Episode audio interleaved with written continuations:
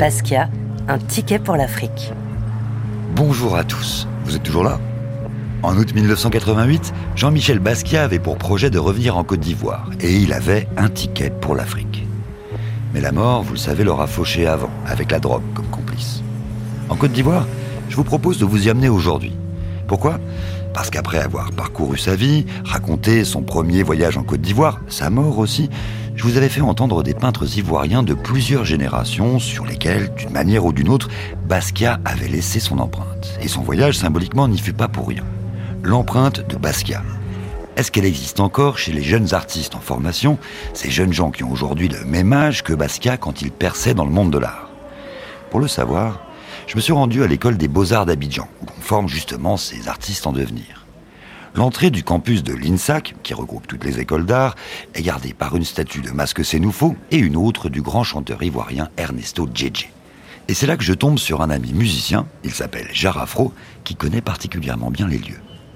Ok, là, nous sommes à l'Institut national supérieur des arts et de l'action culturelle de Côte d'Ivoire, à l'INSAC précisément. C'est la grande école d'art où tu enseignes? Ouais, on peut dire ça comme ça, où j'enseigne. Tu me fais faire un petit tour du propriétaire? Ça marche. On y va.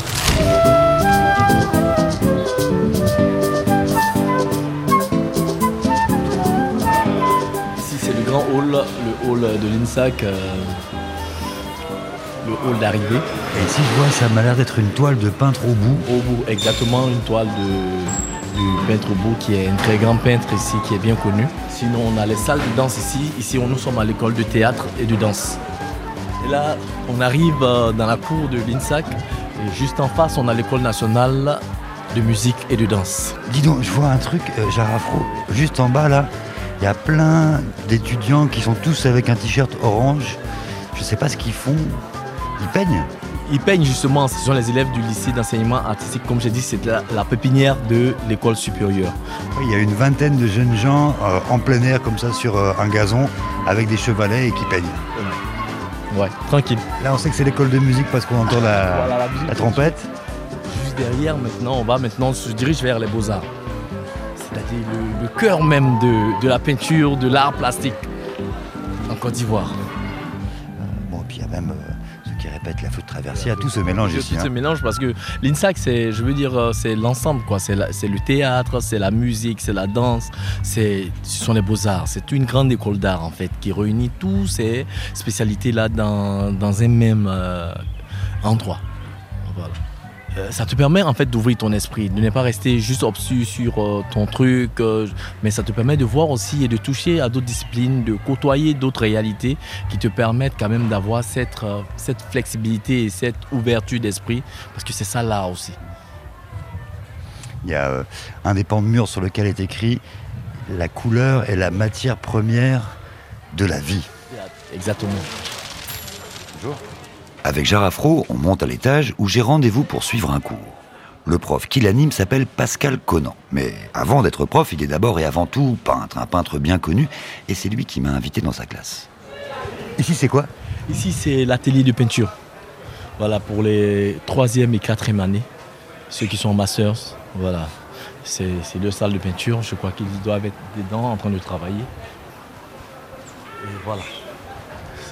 Et ça bosse. On entre, on retourne à l'école. Oui, je sais, il fait chaud, mais heureusement, il y a un ventilateur. Bonjour. Voilà, merci pour votre présence. Nous poursuivons notre série de cours euh, sur le discours de l'art contemporain. Nous voulons faire un focus sur un artiste qui nous parle particulièrement parce qu'il a fait un tour ici et c'est le seul pays qu'il a pu visiter, le seul pays d'Afrique noire et même sur le continent africain. C'est le seul voyage qu'il a eu à fa- à faire. Alors, qui peut devi- deviner euh, le nom? Qui peut me deviner euh, l'artiste dont on, on va parler maintenant? Oui L'artiste se nomme Jean-Michel Basquiat. Très bien, très bien. Voilà, se nomme Jean-Michel Basquiat. C'est un personnage majeur dans l'histoire de l'art et ses œuvres continuent encore d'impacter les esprits. Et il a même ouvert la voie à certains artistes aujourd'hui qui peuvent s'affirmer et s'assumer. Qu'est-ce que c'était le, le message que tu avais envie de leur faire passer à travers ce cours sur Basquiat, au-delà de- du personnage? En fait, quand ils arrivent ici, ils ont une année de tronc commun et on leur apprend seulement que les règles académiques. Et la seconde année, c'est- une année de pré-spécialisation. Il est important qu'on les choque un peu, qu'on les bouscule et qu'ils sortent de leur sec d'aisance. Et parce que quand ils viennent, ils ont tellement d'appréhension, d'orgueil, d'ego, pensant qu'ils savent tout. Et par, voilà, c'est une année pleine où ils touchent à, à tout. Et en année de pré-spécialisation, il est important de leur montrer une autre dimension afin qu'ils explorent d'autres pistes. Plus ils savent, plus ils pourront avoir les outils pour aller loin. C'était important qu'ils comprennent qu'il y a une autre forme d'art et que c'est qu'ils ont connu depuis là. Voici une œuvre célèbre de Jean-Michel Basquiat. Quel commentaire faites-vous de cette œuvre? Euh, Je vois l'é- l'éton- l'étonnement sur vos vis- visages. Quel commentaire pouvons-nous faire de cette œuvre-là? Oui. Monsieur, en premier lieu, nous avons, nous voyons déjà un visage, D'accord. voilà, comme un crâne, Un crâne humain. un crâne Très bien. Est-ce que tu penses que l'œuvre correspond au canon euh, enseigné euh, dans une école académique? Non, Non. Et, pour- et pourquoi? Parce que déjà, il y a les, les, les couleurs qui sont appliquées telles qu'elles sont, c'est-à-dire des couleurs très vives. On voit que c'est un peu différent de l'académie. Puisque l'enseignement académique nous demande de travailler avec des principes. C'est-à-dire, tu dois mettre le jaune, mais avant de mettre le jaune, tu dois casser ou bien mélanger avec l'autre couleur. Mais lui, ici, il applique directement. C'est-à-dire, il fait sortir le jaune directement du tube pour l'appliquer. C'est-à-dire, il ne respecte pas les caractéristiques de l'académique, mais il peint ce qu'il voit. Il peint ce que son esprit lui communique de transmettre sur sa toile. Selon son œuvre ici, je vois euh, une je vois d'abord un visage avec le rouge pour parler de, de la force ou encore du danger. Le jaune aussi qui parle de la richesse. Mais on voit ici, je vois, j'ai l'impression que je vois une, une personne qui est en train de sourire. Mais le sourire n'est pas aussi eh, dégagé aussi que ça. Je vois un peu la souffrance. D'accord. Très bonne observation, très belle an- analyse. C'est une très belle chose. Oui. C'est beau et en même temps c'est c'est effrayant. Monsieur, moi j'ai l'impression qu'il a, peint- il a plus peint un état d'âme que un, un portrait. C'est un peu comme s'il déversait ses émotions, il déversait tout ce qu'il ressentait. Le rouge, la- ça peut être la douleur, ça peut être la force, le noir, ça peut être peut-être la perte, la, enfin, c'est un peu comme s'il essayait de faire parler son âme à travers ses œuvres. Voilà ce que je ressens. Bien. Ça, ça devient intéressant. Parce qu'il il ne faut pas oublier que Basquiat avait aussi pour sujet central l'homme. L'homme, c'est aussi le sujet central des peintures de Pascal Conan, qui projette ce jour-là sur un écran les tableaux de Basquiat.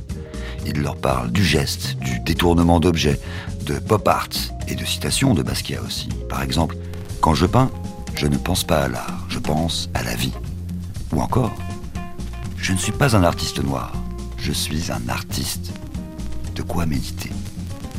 De mon côté, j'ai apporté un livre avec des reproductions des œuvres de Basquiat.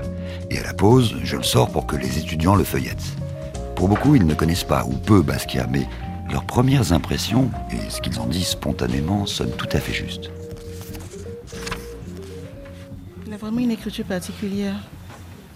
C'est comme si il disait ce qui allait arriver et il cherchait la solution. Parce qu'à l'époque, les, Noirs n'étaient pas reconnus dans la société. Donc, euh, il, il savait qu'un jour, les, Noirs allaient être. Donc, euh, il prévoyait ça. Moi, je vois plus le côté où il cherche à faire ressortir, enfin, à attirer notre attention sur l'esprit. Il y a même des œuvres où il trace, il y a une forme, il y a une forme, et à l'intérieur de cette forme, on voit un crâne. Il enlève la peau pour nous désintéresser de la forme physique, ne pas qu'on s'intéresse à est-ce que la personne est belle physiquement, est-ce que la personne n'est pas belle physiquement, mais à s'intéresser à l'âme. Ça me touche parce que je trouve que c'est vraiment spirituel. C'est pas beau en, en tant- en tant que beauté qu'on connaît, mais c'est une autre beauté. C'est beau pour l'âme. En tout cas, je, on trouve ça beau en même temps que c'est laid. Comme c'est une part, la part physique trouve ça laid et la, mon âme trouve ça beau.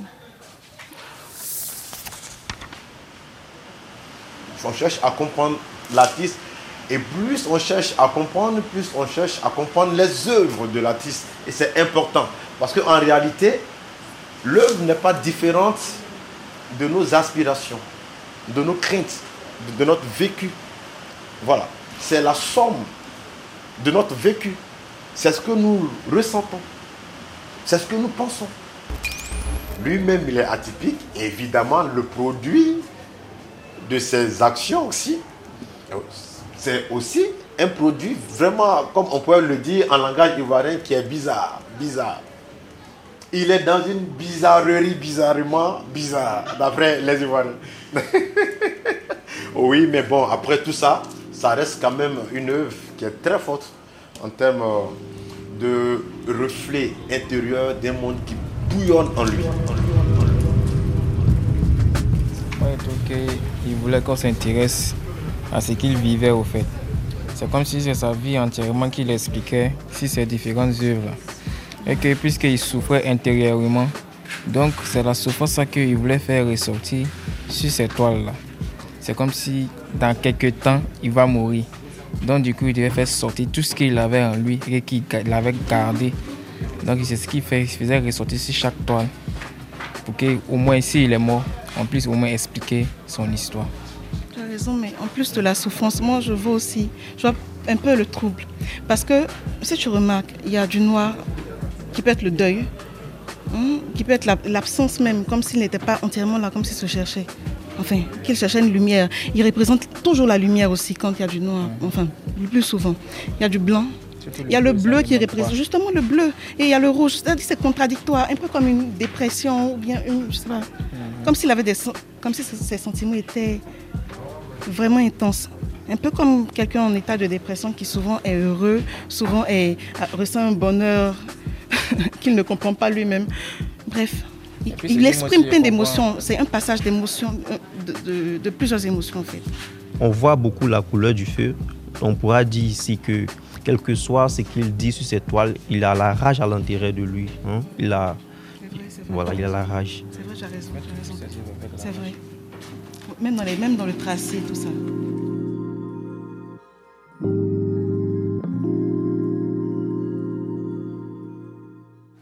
On est dans l'atelier là où tu as fait cours.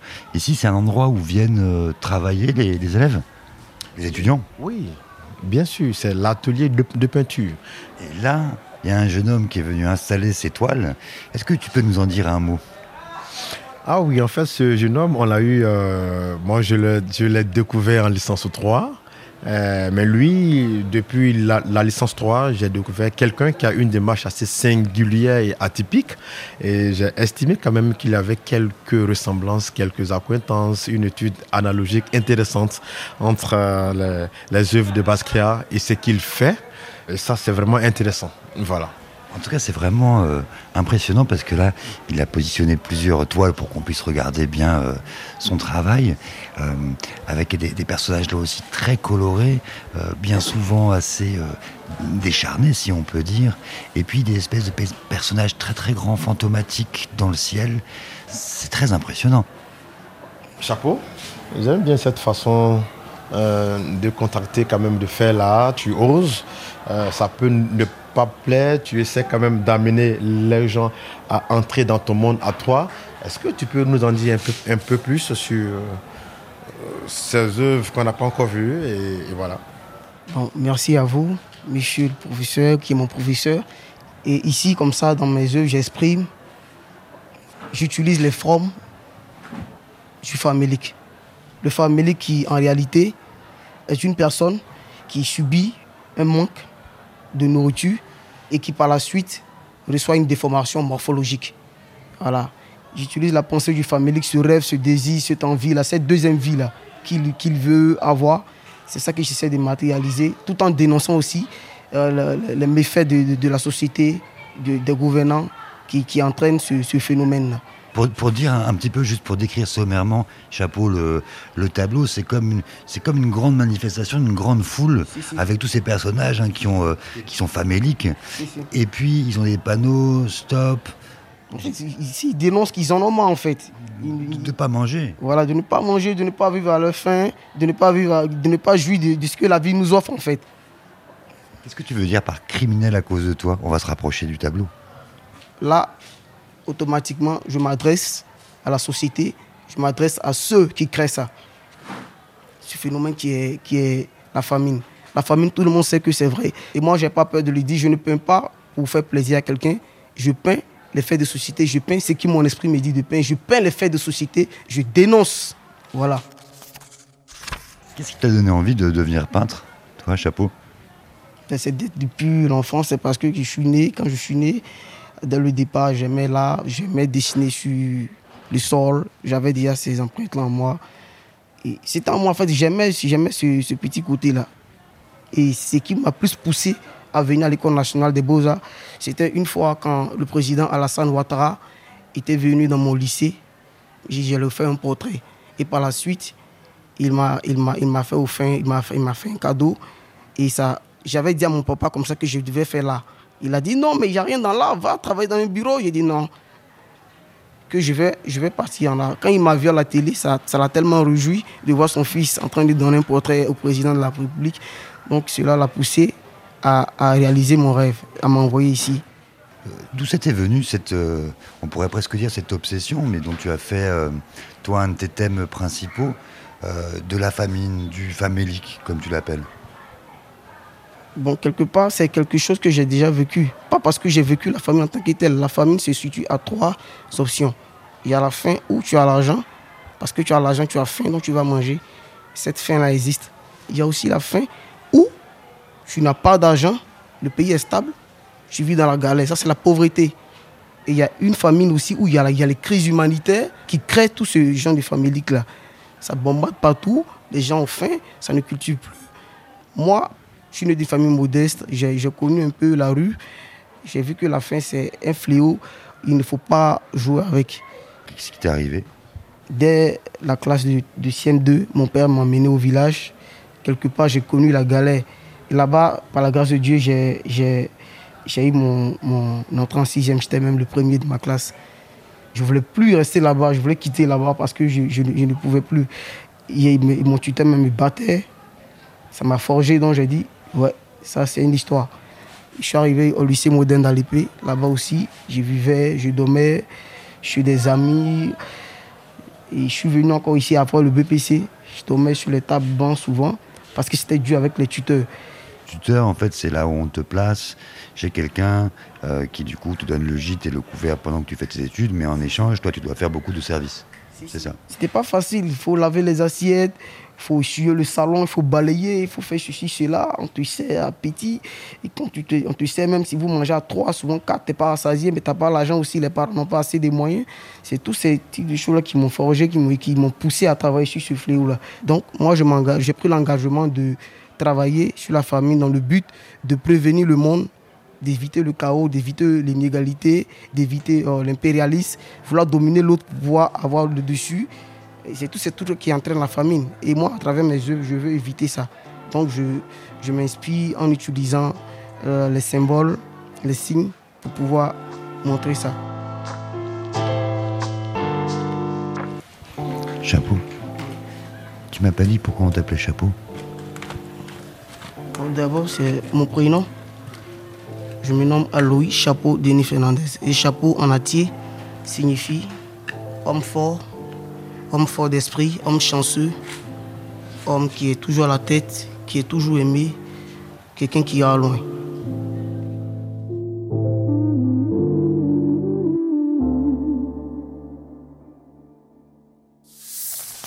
L'impression qu'ils s'en foutent de ce qu'on va penser. Ils s'en foutent, ils veulent juste, ils veulent juste s'exprimer. Regarde, il y a des trucs même que tu peux même pas lire. Tu vois, comme que il veut que tu te questionnes au fait. Il s'exprime maintenant comme il veut. Il n'est pas obligé de respecter l'anatomie du corps pour qu'on sache que oui, vraiment, lui c'est un bon personnage, c'est un homme avec hein, toutes les proportions. trucs. Non, lui voulait juste. Au-delà, de ouais. ça, moi, je, je- je crois c'est vrai ce que tu dis là, mais en plus, je suis d'accord aussi avec le fait qu'il. C'est évident, il dessine comme un enfant. Il dessine, c'est fait exprès, c'est fait exprès, d'accord, c'est fait exprès. On sait qu'il maîtrise l'anatomie. attends, mais s'il maîtrise l'anatomie, il maîtrise les couleurs, il sait déjà dessiner, il a étudié, il a la capacité de dessiner un corps humain correctement avec tout ce que tu veux. Mais il décide de s'exprimer comme ça. Parce que c'est libre c'est la liberté d'esprit. Il fait ce qu'il veut parce que l'enfant même est libre dans sa tête. Justement, c'est à là que je veux en venir. il, dessine comme un enfant, un peu pour dire que vous voyez un peu, les enfants sont tellement libres, tellement. Ils sont ce qu'ils sont. Tu aimes, tu n'aimes pas. Hum, mais Et puis, les enfants, quelque soit ce qu'il dit, il n'est pas. Généralement, ils ne sont pas punis. Quand il dit la vérité, quand il ose, il n'est pas puni. On, il, est, il est innocent, en fait. Donc, ici, il doit être à la place d'un enfant pour pouvoir dire ce qu'il a à dire. Je pense que le fait c'est une... aussi, c'est une manière de dire l'enfant aussi a quelque chose à dire, mais on ne dit pas.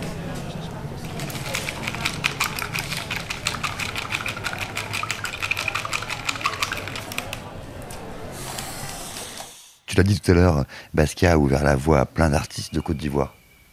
Ah, mais oui, bien sûr. Euh, bien sûr. Bon, c'est vrai que j'avais 7 ans quand il venait, mais c'est une fierté on ne sort jamais intact d'une rencontre. On est influencé ou on, influence. Je pense que la rencontre d'Abidjan, euh, ou bien même de la Côte d'Ivoire et de Basquiat, a forcément laissé des traces. Et puis qui sait, comme il est aussi un être aussi spirituel, pourquoi est-ce que c'est ici qu'il est venu? Il y a quelque chose quand même qui s'est quand même joué. Euh, je sais pas très bien, mais il a décidé de venir ici. Mais nous aussi, savoir qu'il a fait un tour ici nous pousse à le chercher. Pourquoi est-ce qu'il est venu? Qui est-il? En cherchant qui est-il, on voit ce qu'il fait. Et ce qu'il fait nous pousse aussi, nous influence aussi. C'est vraiment ça qui est intéressant. En conclusion, qu'est-ce que nous pouvons retenir de cette Brève étude sur la vie de Basquiat à travers quelques œuvres et son histoire. Que retenons-nous? Oui. Personnellement, je retiens que Basquiat d'abord était un intermédiaire entre le monde visuel et le monde spirituel. Un artiste qui voyait autrement le monde. Merci. Une autre réaction? Oui. Moi, ce que je peux retenir de tout ça, c'est que c'était un artiste d'abord qui était engagé. Et donc, on peut dire en tant qu'artiste, en tant que des futurs, des futurs peintres, on doit d'abord être engagé et surtout ne pas chercher à plaire à quelqu'un, mais on doit extérioriser ce qui est en nous. Très bien. Oui. monsieur, par rapport à, notre travail, je pense que cela nous dit qu'il faut être fier de, ce que nous sommes. Il faut euh, affirmer son identité et puis, euh, quand tu décides de dire quelque chose, il faut l'assumer. D'accord. Pour moi, ça, il faut chercher à rentrer, à se connaître soi-même, à, à rentrer en contact avec son âme d'enfant, à rentrer en contact avec son âme, son, euh, son être intérieur pour arriver à faire ressortir ce qu'on ressent réellement. Ok. Moi, ce que je retiens, c'est qu'il voulait nous montrer à quel point il faut être un artiste et non un artiste noir et qu'on doit s'attacher à notre environnement afin d'être un bon artiste.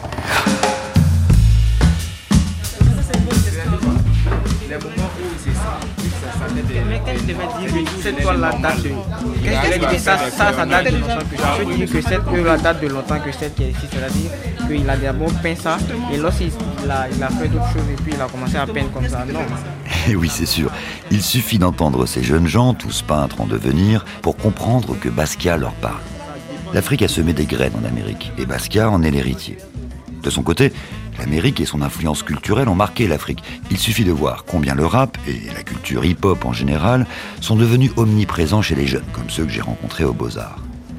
Ils partagent avec Basquiat la vie dans les grandes villes, l'urbanité, et le même intérêt pour des traditions dont souvent ils ont été coupés. Qui sait si le prochain Basquiat ne viendra pas de Côte d'Ivoire? Le peintre Aboudia, qui n'a que 30 ans, est déjà sur ses pas. Oui, le marché mondial s'intéresse de plus en plus à l'Afrique. Et les tours du plateau, au centre d'Abidjan, ressemblent à celles de Manhattan. Alors, donc, c'est ainsi que prend fin le cours. Merci d'être venu.